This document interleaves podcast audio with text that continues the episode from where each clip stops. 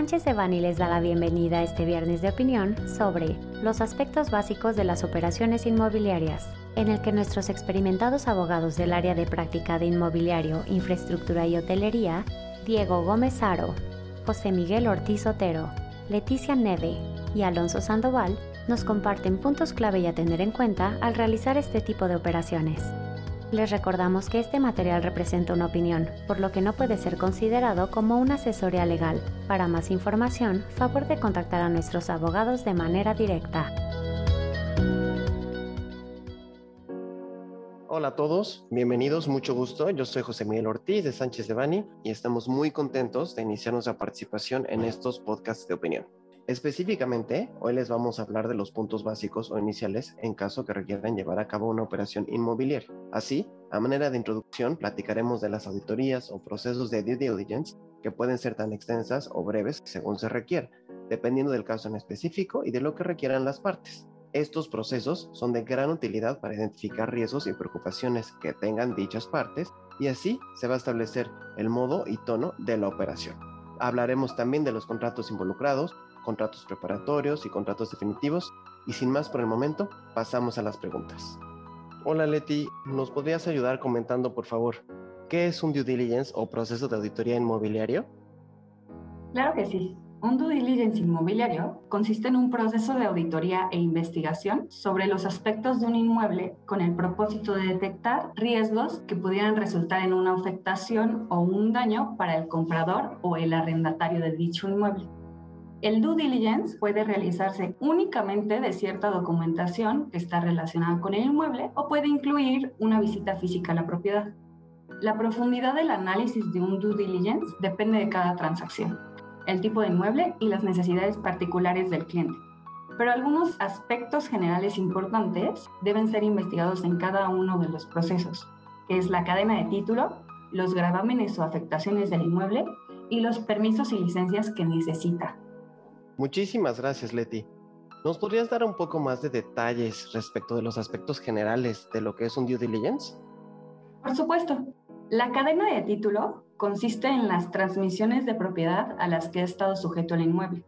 El propósito de esta revisión es confirmar que hayan inscrito en el registro público de la propiedad que le corresponda al inmueble todos los cambios de propietario. De esta manera podemos asegurarnos de que el vendedor o arrendador sea el dueño del inmueble. Por otra parte, los gravámenes o afectaciones consisten en hipotecas, servidumbres u otro tipo de afectaciones. En estos casos, vamos a solicitar al registro público correspondiente un certificado que nos ayude a conocer de manera precisa la situación legal de cada inmueble. Respecto al uso del suelo, nos aseguramos que el inmueble pueda ser utilizado para el propósito que pretende darle el comprador o el arrendatario. Y en caso de no estarlo, daremos recomendaciones respecto de cómo y si se puede obtener el uso de suelo solicitado, así como apoyar al cliente en su obtención. Finalmente, los permisos y licencias que el inmueble requiere para operar conforme a la legislación aplicable y las especificaciones que requiere el arrendador o vendedor. Esto nos permite verificar que el inmueble cumpla con la legislación que le corresponde y así evitar posibles sanciones, multas o incluso clausura de operaciones por parte de la autoridad competente. Los permisos y licencias son diferentes y específicos al tipo de inmueble y uso que le quieran dar, pero algunos son aplicables a la mayoría de los inmuebles, como lo son la licencia de uso de suelo, el alineamiento, el aviso de terminación de obra y la licencia de operación. En caso de no tener alguna, esto podría afectar al arrendatario o comprador, por lo que, además de comprobar que sí lo tienen, podemos apoyar con la obtención de las mismas, asegurándonos así que el inmueble esté cumpliendo con todas las obligaciones legales que deriven de su uso. Gracias, Leti, muy claro. Y esto nos deja ver la importancia de un proceso de due diligence. Ahora bien, Alonso, ¿cuáles son las diferencias entre un contrato de promesa y el contrato de compraventa del inmueble tal cual? Hola José Miguel, muchísimas gracias por organizar este podcast primero que nada me, encantaría empezar por saludarte a ti y a todos los miembros de la audiencia. Pues mira, trataré de ser este, lo más breve y sucinto en esta explicación porque en materia inmobiliaria el contrato de promesa y el contrato de compraventa pues han dado lugar a escribir tesis enteras al respecto. Entonces, bueno, entrando en materia, el contrato de promesa como tal es un contrato preparatorio por medio del cual se asume la obligación contractual de celebrar un contrato en una fecha futura. Un contrato de promesa puede ser respecto a cualquier tipo de contrato, no solo de compra-venta. Esto es muy importante aterrizarlo porque mucha gente solo piensa o liga en la figura del contrato de promesa a el tema inmobiliario y a, y una promesa de compra-venta de inmueble. Ahora bien, es cierto que en la práctica el tipo de promesa que más vemos es la promesa de compra-venta de un bien inmueble. El contrato promesa puede ser unilateral o bilateral, es decir, solo una de las partes puede prometer celebrar un contrato futuro o bien ambas partes, sujeto al cumplimiento de las obligaciones que se pacten en el respectivo contrato, pueden pactar la celebración en una fecha futuro de cierto contrato definitivo. Como tal, un contrato promesa solo da origen a obligaciones de hacer, es decir, celebrar el contrato futuro de que se trate. En este caso, y aterrizado al tema en concreto, celebrar un contrato definitivo de compra-venta de bien inmueble. Por otro lado, para que un contrato de promesa sea válido y surta plenos efectos jurídicos entre las partes, la promesa debe constar por escrito y contener los elementos característicos del contrato definitivo y limitarse a cierto tiempo.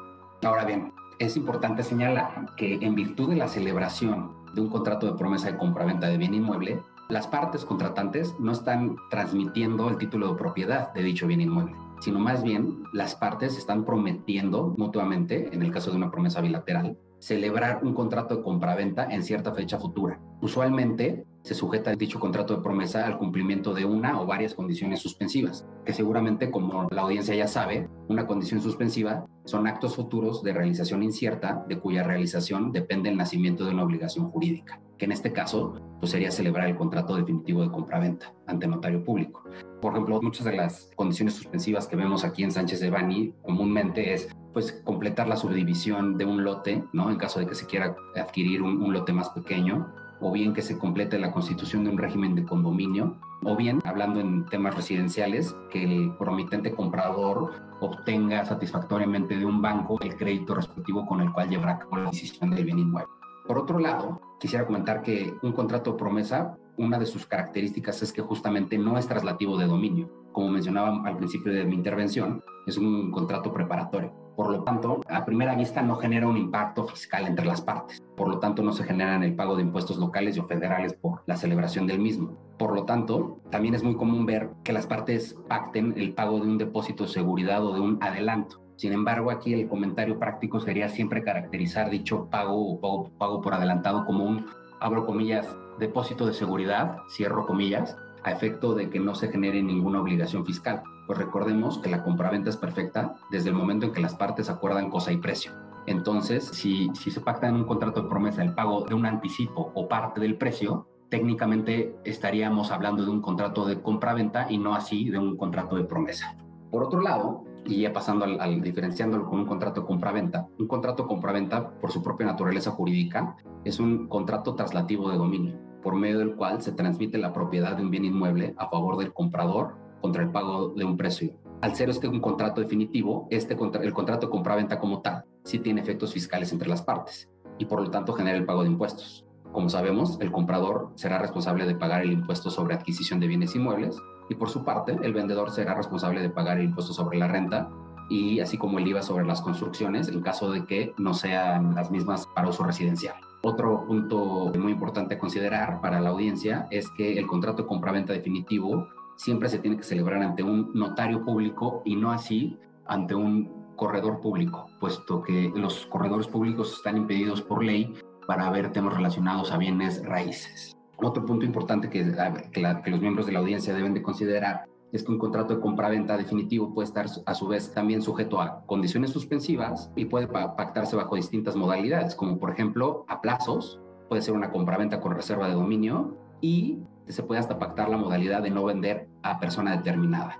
En este último punto y para terminar mi intervención, Miguel, quisiera diferenciar que esta modalidad es la de venta de no persona determinada, es válida siempre y cuando justamente sea a persona determinada. No puede existir la obligación de no vender a persona alguna, puesto que el derecho real de propiedad es absoluto. Muchas gracias, Alonso. Muy interesante la participación, como siempre. Y ahora que estamos platicando de estas diferencias entre los dos tipos de contrato y en realidad cómo se complementan y juegan entre sí, quisiera saber, en tu experiencia, ¿cuándo es necesario tener un contrato de promesa? ¿Qué debe contener? ¿En qué momento se firma? Etcétera. Con mucho gusto, Miguel. Pues mira, te diría que, que depende, como nos encanta decir a nosotros los abogados. Depende de muchos factores, sobre todo de a quién estemos representando en, la transacción respectiva. Te diría que nosotros como despacho, si representamos al vendedor, nuestra sugerencia sería ir directamente al contrato compraventa, porque uno de los intereses principales del vendedor pues, es llevar a cabo y cerrar la transacción en el menor tiempo posible y pues recibir claramente la contraprestación por la traslación de dominio del inmueble. Así también, del otro lado de la moneda, si estuviéramos representando al comprador, en ese caso nuestra sugerencia sería empezar con un contrato de promesa. ¿Por qué?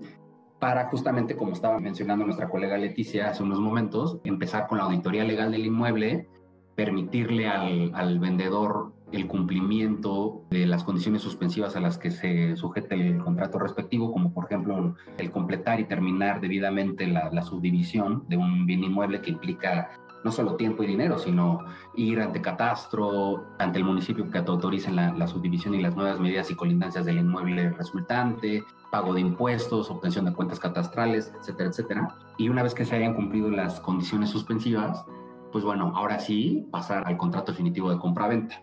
¿Qué debe contener y en qué momento debe ser firmado? Te diría, en términos del Código Civil de la Ciudad de México, el contrato de promesa siempre debe de constar por escrito y debe de contener una sección o una cláusula que indique el clausulado definitivo, valga la redundancia, del contrato de compraventa. ¿Y cuándo debe ser firmado? Pues bueno, te diría que, nuestra recomendación, dependiendo de, la, de cada caso en concreto, pues diría sería más pronto que tarde, porque normalmente nosotros siempre dentro de nuestro clausulado estándar que metemos en todos los contratos de promesa, incluye una obligación de exclusividad que obliga al promitente vendedor a no ofertar o negociar el inmueble ante terceros durante el periodo de auditoría legal. Excelente, Alonso, muchas gracias. Y sí, efectivamente, no hay una respuesta universal para todos, ¿no? Y el depende en realidad va de la mano con el análisis que hacemos los abogados. Y, muchísimas gracias. Vamos a avanzar a la siguiente etapa. Ahora vamos a pedir la participación de Diego Gómez Aro, para entrar más al detalle y puntos también muy importantes para nuestra audiencia. Diego, ¿cuáles son las características o cláusulas más importantes que debe contener ya la escritura pública o el contrato definitivo que formalice la compraventa de un inmueble? Gracias, José Miguel. Pues mira, la, respuesta es, es, complicada porque la realidad es que siempre va a ser importante ver qué tipo de operación estamos cerrando eh, y qué tipo de inmueble está siendo vendido o adquirido, ¿no? En, este caso. No es lo mismo ante una operación en donde el inmueble es un inmueble industrial, una propiedad residencial, una, una propiedad de hotelera, ¿no? Entonces, las cláusulas que debe contener una escritura pueden variar en función pues, de la operación o tipo de inmueble. Por ejemplo, en el caso de propiedades industriales, el foco ambiental se vuelve muy importante, ¿no? Dado, dado el uso de la propiedad pues por el tipo de industria, por ejemplo, si hay uso de químicos, este tipo de cosas. La diferencia de una propiedad residencial, ¿no? En donde quizá la cláusula ambiental es, es menos relevante, o una propiedad en retail, donde pues quizá el foco va a ser tu, tu tipo de uso comercial, el, el, uso de suelo, etcétera, ¿no? Entonces, lo, lo, primero que quiero dejar claro es, siempre hay que entender muy bien pues el tipo de propiedad y el tipo de riesgo, que nos va a ayudar mucho la, auditoría legal, por eso, por eso hay que hacer mucho énfasis en la necesidad de la auditoría legal y entender muy bien los resultados de esa auditoría para, en función de dichos resultados, bueno, poder reflejar adecuadamente los riesgos en la escritura y, balancear la, operación. No obstante, lo, lo, anterior sí existen ciertas cláusulas estándar que normalmente van a existir en una escritura de compraventa Normalmente empiezas con la sección de antecedentes, que es la sección donde se reflejan todos los antecedentes de la propiedad, la existencia legal. Se describe la escritura en la cual el vendedor adquirió la propiedad, se hace referencia a certificados de no predial, de libertad de gravamen, al avalúo.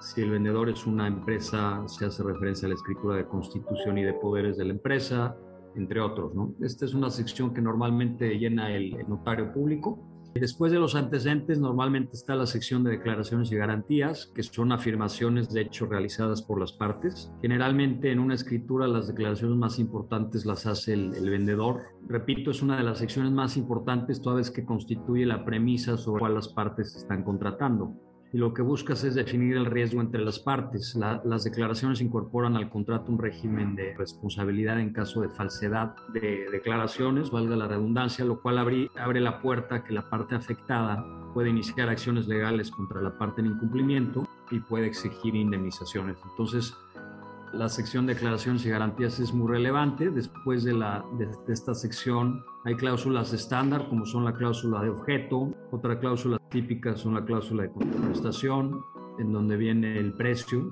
que puede ser un pago o varios pagos. Al respecto es importante señalar que existen distintos tipos de compraventa en códigos civiles, la compraventa a plazo, la compraventa con reserva de dominio. En el caso de la compraventa a plazo, por ejemplo, normalmente los códigos civiles de los estados permiten la inclusión de una cláusula rescisoria, la cual se debe de inscribir en registro público de la propiedad. Y, y, cómo funciona, pues es que se vuelve exigible dicha rescisión en el momento en el que el comprador falle en hacer los pagos bajo el contrato. Por ejemplo, una compraventa con reserva del dominio, el vendedor se reserva el dominio y, y así se refleja en la escritura, así como en el registro público. Otra cláusula estándar en la compraventa es la cláusula de vicios ocultos, el saneamiento para el caso de evicción, en donde el vendedor responde normalmente por los plazos de ley en caso de que un tercero reclame un derecho, en el caso de la evicción, o por los vicios ocultos que pueda tener un inmueble. Repito, normalmente son por los términos de ley, que van de seis meses a un año, en algunos códigos civiles poquito más. Eh, otra cláusula importante es la de entrega de posesión jurídica y material, así como muy comúnmente en los últimos años la, cláusula de indemnización general y la cláusula de indemnización en materia ambiental, en donde las partes acuerdan una pena específica más allá de daños y perjuicios en caso de que el comprador se enfrente a contingencias de parte de terceros o de las autoridades ambientales. Como decía, en los últimos años el tema ambiental con el ESG y otros eh, requisitos, digamos, corporativos que se han vuelto muy importantes en los últimos años, la cláusula ambiental también se se ha convertido en una cláusula muy importante y es muy común ver la indemnización ambiental en escrituras. Y de manera general, pues también tenemos las cláusulas eh, generales como es la de domicilio, jurisdicción, ley aplicable, impuestos y gastos, entre otros. En, el caso de, jurisdicción es interesante porque es importante recordar que en materia civil las leyes que aplican siempre son las del lugar de ubicación del, inmueble. Entonces las partes pueden elegir juzgados eh, en algún otro lugar, pero siempre tienes que dejar muy claro que la ley que aplicará el juzgado es la ley de ubicación del inmueble. ¿no? Entonces, por ejemplo, si tu inmueble en Aguascalientes, tú puedes poner que, el juzgado que resolverá cualquier controversia es, de Ciudad de México, pero, pero conforme a ley de Aguascalientes. En materia de impuestos, lo, común es que el comprador pague los gastos notariales, impuesto de adquisición de inmuebles, así como otros gastos y costos relacionados con la compraventa, mientras que el vendedor normalmente paga el impuesto sobre la renta. Obviamente hay cláusulas adicionales, repito, en función del tipo de operación, en función del tipo de inmueble, es industrial, residencial, eh, hotelero, comercial, etcétera. Pero creo que las cláusulas que acabo de comentar son cláusulas estándar. Muchas gracias, Diego. Como vemos, no es cosa fácil este tema de las escrituras y un poco siguiendo lo que platicabas al final de tu intervención, ¿hay alguna cláusula que no se utilice siempre en las escrituras públicas y que recomendemos agregar? Más que una cláusula específica, yo, yo lo que diría es que siempre vamos a recomendar entender muy bien el tipo de operación de que se trate, así como, como tener muy en mente el tipo de inmueble. En este sentido, la, auditoría legal se vuelve, se vuelve muy importante porque nos va a ayudar a entender los riesgos relacionados con la operación y en función del resultado de la auditoría vamos a poder cubrir los riesgos, incluyendo en, materia de permisos, eh, licencias, autorizaciones, indemnizaciones, materia ambiental o no, declaraciones y garantías, entre, entre otros, ¿no? Entonces, sí va a haber cláusulas, repito, que, que quizá para, para, para, algún tipo de operación o de inmueble, bueno, no aplicará para, para un inmueble diferente. Creo que para, para ser un buen abogado hay que siempre entender bien el negocio y de esta manera ayudar siempre a nuestros clientes a cerrar la operación, no, no a complicarla. Tenemos que tratar siempre de ser muy pro business. Normalmente, bueno, el comprador pues, es el que está pagando el precio busca normalmente no tener riesgos, pero bueno, la realidad es que siempre va a haber riesgos en una operación. Y siempre las partes van a tener que hacer eh, concesiones y transacciones y nuestra labor como abogados, bueno, pues es tratar de encontrar ese punto medio para que la operación pueda cerrarse y protegiendo a, nuestro cliente, ¿no? Entonces, esa sería mi respuesta, este, más, que una cláusula, repito, es, un tema de, entender la operación y en función de eso, pues poder crear una escritura que vaya conforme a, a, dicha operación, ¿no? Eh, muchas gracias, Diego, por tu participación y muchas gracias a Leti y Alonso. Honestamente, me parece que este tema nos da para mucho más pero espero que hayamos despertado su interés y con gusto estaremos al pendiente de cualquier comentario o pregunta, incluso si hay algo en especial que podamos atender con el equipo más adelante o profundizar en temas que nos hagan llegar, felices de apoyarlos. Igualmente, estaremos pendientes en caso que requieran una asesoría individual. De nuevo, gracias y hasta la próxima. Para cualquier duda o comentario sobre este material, contacte a nuestros abogados.